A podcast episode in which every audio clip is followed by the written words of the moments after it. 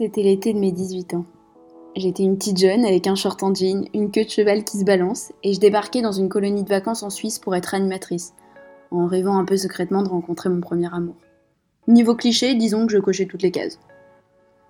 En réalité, j'étais super stressée. C'était la première fois que je partais un peu à l'aveugle faire de l'animation comme ça, alors que j'y connaissais rien et que j'étais même pas sûre de pouvoir me garder moi-même. Bref. J'arrive dans cet immense champ près de Genève, avec des tentes un peu partout et des gamins qui surgissent de nulle part. Bonjour, je suis la nouvelle. Eh les gars, venez voir, c'est la petite de 18 ans. Je me souviendrai toujours de son sourire quand il m'a vu. Il était sacrément beau. Il avait une chemise blanche un peu sale, parce que c'est la colo, et des cheveux bouclés qui lui tombaient sur le front. Un regard en a entraîné un autre, et quelques jours plus tard, j'ai fini dans son lit. Enfin, dans sa tente, pour être exact. À ce moment-là, il faut comprendre que je n'avais connu qu'un seul garçon dans ma vie, et que je n'avais jamais joui. Jamais.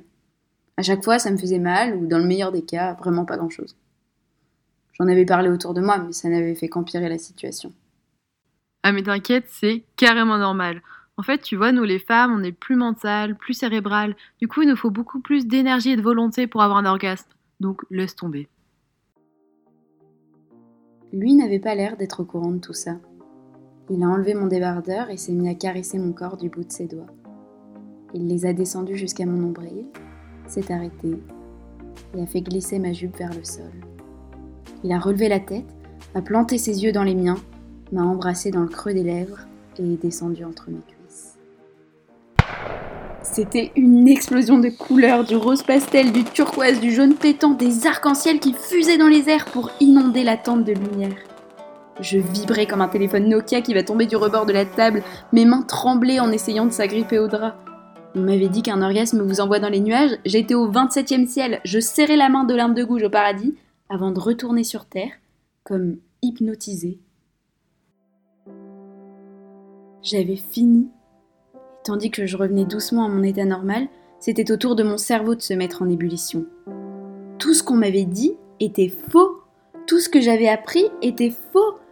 Je pensais qu'une femme devait avoir des sentiments, je pensais qu'une femme devait se contenter de faire plaisir.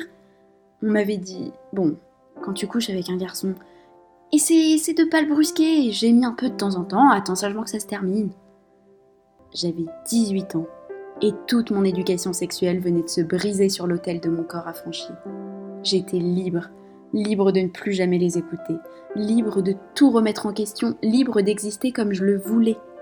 J'étais forte, j'étais capable, tout autant qu'une autre, et tout autant qu'un homme.